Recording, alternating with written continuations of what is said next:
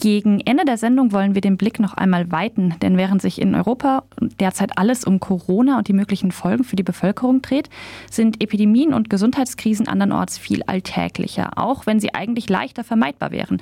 In der Demokratischen Republik Kongo starben beispielsweise innerhalb des letzten Jahres mehr als 6000 Menschen an den Masern.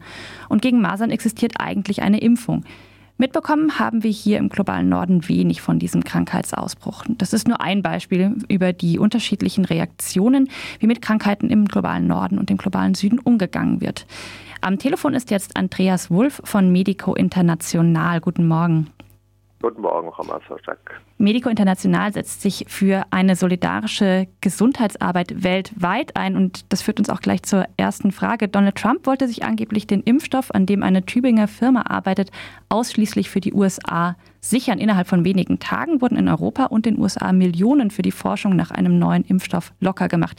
Wäre das auch passiert, wenn der neue Coronavirus nicht nach Europa und in die USA gekommen wäre, sondern im globalen Süden äh, ausgebrochen wäre? Ja, das wäre sicherlich nicht in dieser Geschwindigkeit äh, passiert.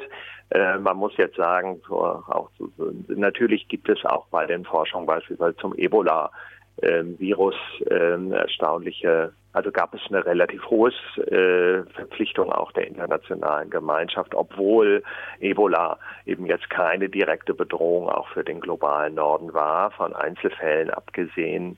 Ähm, aber natürlich wird jetzt sehr deutlich, dass nochmal ganz andere Größenordnungen auch von Mitteln zur Verfügung stehen, wenn es sich um eine ähm, Erkrankung handelt, also einen, einen Epidemieausbruch, der eben tatsächlich die Welt wird Welt als Gesamtes und vor allem natürlich die global vernetzte ähm, Wirtschaftselite auch mit betrifft.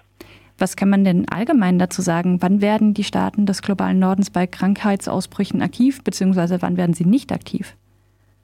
Na, grundsätzlich äh, wird ja deutlich, sie werden dann vor allem aktiv, wenn man sie die, der, die Grundfunktion auch des internationalen Handels und und äh, der Ökonomie bet wesentlich betroffen ist. Das heißt, wenn der Ausbruch oder wenn, wenn die, die Befürchtung ist, dass eben äh, langfristig auch dieses Modell auch einer, einer maximal mobilisierten und maximal ähm, kommerzialisierten Welt zum Ende, zum Stillstand kommt durch einen solchen äh, Epidemieausbruch, dann ist natürlich die äh, Dringlichkeit für sozusagen das Weltsystem noch mal viel höher, als wenn es sich um lokale Probleme handelt oder wenn es eben sich auch um Krankheitsverläufe ähm, handelt, die vor allem oder Krankheiten handelt, die vor allem Menschen betrifft, die nicht in dieses globale System integriert sind. Und das sehen wir als ein Problem auch von Gerechtigkeit. Ich habe jetzt äh, so ein bisschen pauschal gesagt, die Staaten äh, bzw. die Bevölkerung des globalen Südens wird härter getroffen von solchen Epidemien. Was heißt das denn aber konkret für die Leute vor Ort? Äh, auch das ist natürlich richtig. Es trifft auch nicht überall alle Menschen gleich. Ähm, wir sehen das jetzt ja schon bei uns bei den Debatten darum, wer durch solche ähm, Einschränkungen und äh, Lockdowns besonders betroffen ist. Das sind natürlich vor allem Menschen, die eben keine festen Arbeitsverträge haben, Menschen sind, die nicht in Kurzarbeit gehen können. Das ist der ganze informelle Sektor, der ähm, hier bei uns äh, ein Teil natürlich der Menschen auch aus gerade im Kulturbereich trifft.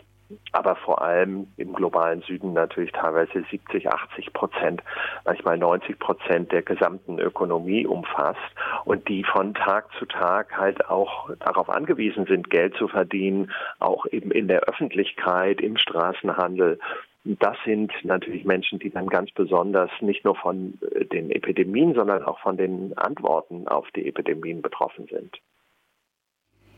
Taugt denn, wenn Sie jetzt diese Unterschiede auch hier in Europa beispielsweise ansprechen, diese Kategorie globaler Norden bzw. globaler Süden überhaupt noch als Analyse, Analysekategorie dafür, um zu beschreiben, ähm, wie Menschen von Krankheiten betroffen sind? Hm, naja, der, der Begriff globaler Norden, globaler Süden versucht ja gerade, es nicht mehr geografisch alleine zu sehen, sondern globaler Norden bezieht dann eben alle Menschen ein, die auch in den Ländern des der, der drei Kontinente, Afrika, Asien, Lateinamerika, was sie Teil dieses Wirtschaftssystems sind. Und globaler Süden meint eben auch Menschen, die ausgeschlossen sind, abgehängt sind. Das in diesem Sinne ist der globale Norden und der globale Süden so zu verstehen. Und deswegen sind es eben tatsächlich, und natürlich sind es nach wie vor grobe äh, Instrumente oder beschreibenden äh, Instrumente. Aber hier wird, finde ich, sehr deutlich, dass es weiterhin Situationen gibt, in denen es einerseits vernachlässigte äh, Menschen und auch deren Krankheiten gibt, also um die sich die Welt nicht kümmern und äh, andere gibt, deren Funktionsweise und deren auch Wohlergehen eben so zentral ist, auch für dieses System, dass dann eben auch entsprechend massiv reagiert wird und auch Mittel bereitgestellt werden, jetzt ja auch von der Bundesregierung, etwa für ähm, die Unternehmensunterstützung, für ähm, Kreditstundungen, solche Dinge. Angenommen, der globale Norden möchte wirklich Verantwortung für ein ja, globales Gesundheitssystem übernehmen. Welche Handlungsmöglichkeiten gibt es denn da? Ja, na, das wurde ja schon ausführlich auch bei den letzten äh, Epidemiedebatten geführt. Also die Frage, kann, muss man sich einerseits tatsächlich gemeinsam ähm, an die gleichen Regeln halten. Das ist, war immer die Frage, welchen Einfluss und welche ähm, Entscheidungsfähigkeit hat wo eine Organisation wie die Weltgesundheitsorganisation vor allem, ähm, an das man sich dann auch halten soll. Das Wichtige ist aber auch, dass oder fast noch wichtiger ist, dass man begreift, dass es eben nicht nur immer Ad-hoc-Maßnahmen sind, die notwendig sind, sondern tatsächlich langfristige Investitionen in ein Gesundheitssystem an allen Orten der Welt, in denen Menschen auch nicht nur versorgt werden, sondern auch den, die Sicherheit haben, dass sie in solchen Krisenfällen ähm, Ressourcen zur Verfügung haben. Und das ist etwas, was nach wie vor massiv fehlt und wo eben immer auch wenn die Epidemie, die Katastrophe vorbei ist, das haben wir bei Ebola gesehen, das haben wir vorher schon bei der Schweinegrippe gesehen, dann gehen zwar die Diskussion weiter, aber die Ressourcen, die wirklich investiert werden in die ähm, Gesundheitsversorgung, bleiben dann einfach aus. Nochmal ganz konkret heißt es, ähm, eine Stärkung der WHO wäre ein gutes Mittel, um so eine, ja, eine globale Perspektive einzunehmen und vor Ort tatsächlich Gesundheitssysteme zu stärken? Ja, man muss die WHO, ich denke, die Weltgesundheitsorganisation ist nochmal ein komplizierteres Thema, weil die funktioniert in der Weise, wie sie im Moment existiert, natürlich auch als ein multilaterales Organ. Das heißt, sie hat nicht nur eine, eine Aufgabe in der, ähm, oder man muss sie stärken einerseits, das ist richtig, damit sie auch tatsächlich ähm, die Mittel zur Verfügung hat, in solchen Krisen handlungsfähig zu sein.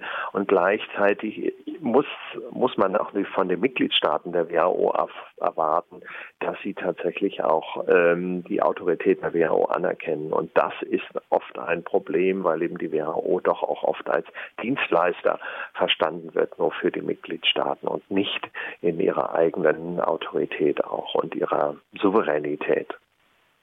Wir blicken ähm, auch äh, geschuldet meinen Fragen in diesem Interview wieder natürlich so ein bisschen vom globalen Norden in den globalen Süden und sagen, da muss äh, geholfen werden.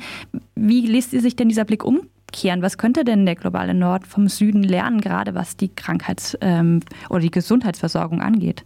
Ja, also tatsächlich sind jetzt, es gab auch schon Berichte, die die Aufmerksamkeit für ähm, gerade Infektionskrankheiten, Ausbrüche ähm, ist oft eben in den Gesundheitssystemen des globalen Südens stärker verankert, historisch, weil einfach da Infektionskrankheiten auch noch stärker eine Rolle spielen als bei uns, wie wir uns daran gewöhnt haben, sozusagen außerhalb dieser akuten äh, Maßnahmen eher mit chronischen, äh, nicht übertragbaren Krankheiten zu tun zu haben.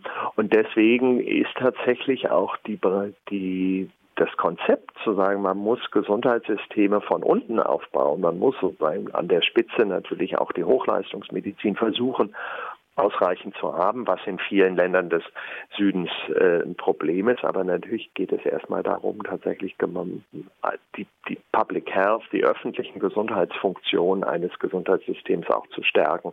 Und da haben bestimmte Länder des, des Südens durchaus ähm, Vorbildfunktionen auch für den Norden. Das ist äh, nicht nur das historische Beispiel Kuba, das dann häufig ähm, erwähnt wird, sondern es gibt einfach viele Länder, in denen das auch tatsächlich erstmal ähm, besser funktioniert und das ist etwas, wo auch der globale Norden seine Hausarbeiten machen muss. Gibt es denn aus Ihrer Sicht ein besonders gutes Beispiel, wie aus einer Epidemie ein starkes, ähm, resilientes, von unten gebautes Gesundheitssystem entstanden ist? Denke, was man, was man sehen kann, ist, dass beispielsweise, ich kenne jetzt den Fall Korea zu wenig im Detail, um zu sagen, da ist zumindest eine, eine Antwort auf das, auf die, die drohende Epidemie tatsächlich sehr stark auch geprägt worden davon, dass man wirklich konsequent investiert, frühzeitig zum Beispiel in das Testen ähm, vieler Menschen. Und dadurch scheint es ja, dass man die Investition ähm, ähm, also dass man den Ausbruch eher nochmal eingedämmt hat, stärker auf jeden Fall, als das im Moment in Italien beispielsweise der Fall ist. Und da würde man schon sagen, das hat, das hat etwas damit zu tun, dass in den Ländern, also gerade die ja damals auch schon von SARS betroffen waren, Anfang der der, des Millenniums, dass sie da eine größere Aufmerksamkeit auf diesen solche Ausbrüche von Gesundheitserregern, von Krankheitserregern gelegt haben und deswegen dort auch bestimmte Dinge besser funktionieren. Auch Singapur ist so ein Beispiel. Ich hm, denke, das ist etwas, wo es zumindest sich lohnt, genauer hinzugucken. Besten Dank für diesen etwas globaleren Blick auf Krankheiten und das Gesundheitssystem an Andreas Wulff von Medico International. Ja, vielen Dank.